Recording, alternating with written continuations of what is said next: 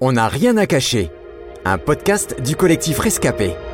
Bonjour Anne. Bonjour. Alors déjà vraiment merci de prendre quelques minutes pour répondre à nos questions. Aujourd'hui, si tu es notre invité, c'est parce qu'il y a quelque temps de cela, tu es tombé dans le cercle infernal de ce qu'on appelle les troubles alimentaires. Peux-tu nous expliquer pourquoi et sous quelle forme ce trouble s'est manifesté chez toi? C'est d'abord la boulimie qui a commencé chez moi. Je m'en rendais pas compte au début parce que ça s'est installé très progressivement. C'est vraiment euh, après ma première grosse crise de boulimie qui s'est terminée aux toilettes parce que je me suis fait vomir que j'ai réalisé que j'avais un souci. Et puis euh, en quelques semaines, ça s'est transformé en anorexie. Je mangeais le moins possible, je faisais autant de sport que je pouvais pour euh, pour vraiment perdre du poids et ne plus avoir cette tentation de vomir. Euh, je pourrais pas donner de raison particulière parce que c'était vraiment, je crois, un mélange de beaucoup de choses. Il y avait peut-être un manque de confiance en moi, la peur du regard de l'autre, et aussi je me sentais mal dans mon corps. J'avais l'impression de ne pas mériter mon âge. J'avais peur que qu'aucun garçon, qu'aucun homme ne puisse m'aimer un jour pour qui je suis. Et donc les troubles alimentaires, c'était un, moyen d'exprimer physiquement ce, ce mal-être intérieur et, et l'envie de disparaître qui commençait à naître dans mon cœur. Il existe des formes sévères de ces troubles alimentaires qui peuvent malheureusement conduire à la mort. Qu'en était-il de toi? J'étais vraiment dans une grande détresse, j'étais perdue totalement. J'étais obsédée par tout ce qui touchait euh, au poids, à la nourriture, au sport. Au bout d'un certain temps, j'en ai parlé à mon médecin qui m'a conseillé de voir un psychiatre. J'y suis jamais allée, je l'avoue. Mais euh, j'ai pas été hospitalisée par exemple. Après, je sais que je me suis mise en danger. Je me sentais très faible. Je faisais des malaises, j'étais épuisée. Et euh, c'était très lourd aussi euh, psychologiquement à porter. Je me souviens d'avoir dit à Dieu un jour, si c'est ça vivre, bah, je veux plus vivre. Combien de temps as-tu lutté? C'est vraiment après cette, cette, crise de boulimie là que que ça s'est transformé en, en obsession, que les troubles alimentaires ont pris la première place dans ma vie parce que tout tournait autour de la nourriture, autour des calories, autour du, du sport. Ça a duré cinq mois où il n'y avait plus que ça dans ma vie. Je sais que cinq mois c'est finalement assez court.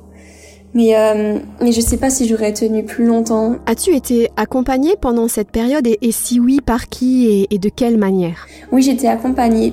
Je savais très bien que, que je pouvais pas m'en sortir seule. Et donc j'ai assez tôt demandé de l'aide et du soutien auprès de deux amis qui étaient assez proches de moi. C'est vraiment le genre de maladie dans laquelle il faut être entouré. Parce que quand on se sent entouré, qu'on reçoit vraiment de l'amour et de la compréhension de la part de quelqu'un, et surtout pas de reproches, de pitié ou de jugement, on est encouragé à, à persévérer. Comment ton entourage a, a réagi face à tout ça? Alors très peu de personnes étaient au courant au moment où je traversais les troubles alimentaires. Il y avait donc ces deux amis à qui j'en avais parlé. Par la suite, un peu plus tard, j'en ai parlé à ma mère, qui elle était était assez perdue. Elle savait pas trop quoi faire, mais c'était un pilier aussi pour moi qui était à mes côtés. Même si euh, je sais qu'au fond d'elle, c'était vraiment difficile cette situation et de ne pas vraiment savoir comment m'aider, etc. Et euh, quand les troubles alimentaires étaient derrière moi et que j'ai commencé à en parler plus ouvertement à mon entourage, il euh, y a beaucoup de personnes qui ont été très surprises parce que euh, elles n'imaginaient pas que je traversais ça à ce moment-là. Je suis toujours restée souriante, mais c'était vraiment un sourire de façade parce qu'au fond de moi, j'étais extrêmement mal. Et c'est ça le problème dans, cette maladie, dans ces troubles alimentaires. C'est que si on n'en parle pas, l'entourage, il peut ne pas s'en rendre compte ou bien s'en rendre compte très tard.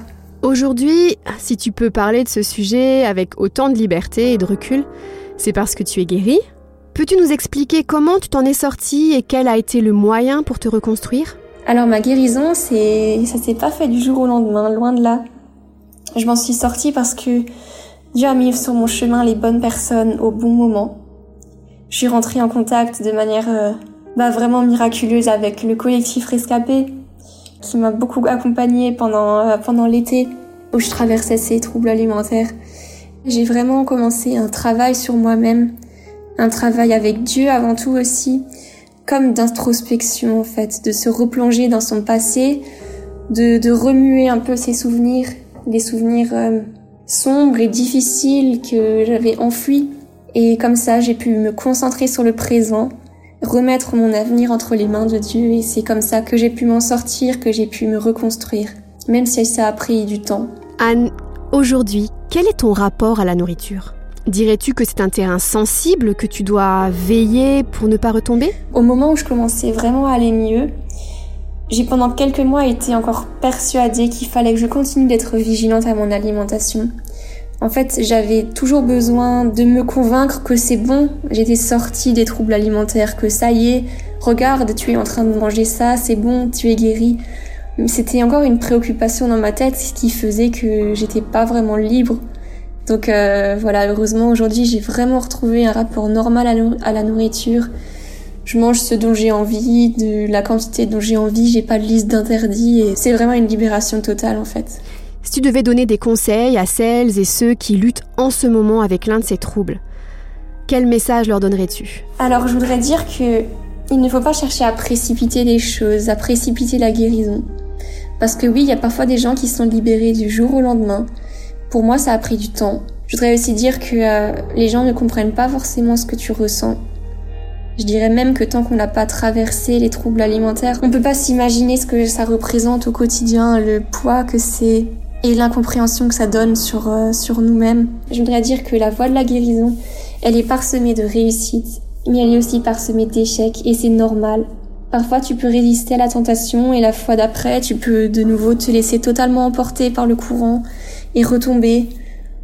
Mais il faut se relever, il n'y a pas de honte à retomber. Il faut s'accrocher, il faut persévérer. Et peu importe le nombre de rechutes, ben on finit par la vaincre la maladie. C'est vraiment ça qu'il faut garder en tête, c'est que c'est pas définitif. On peut vaincre les troubles alimentaires. Anne, je te remercie. Merci pour ton courage et d'être sortie du silence. C'était On n'a rien à cacher, un podcast du collectif Rescapé produit par Trésor Média.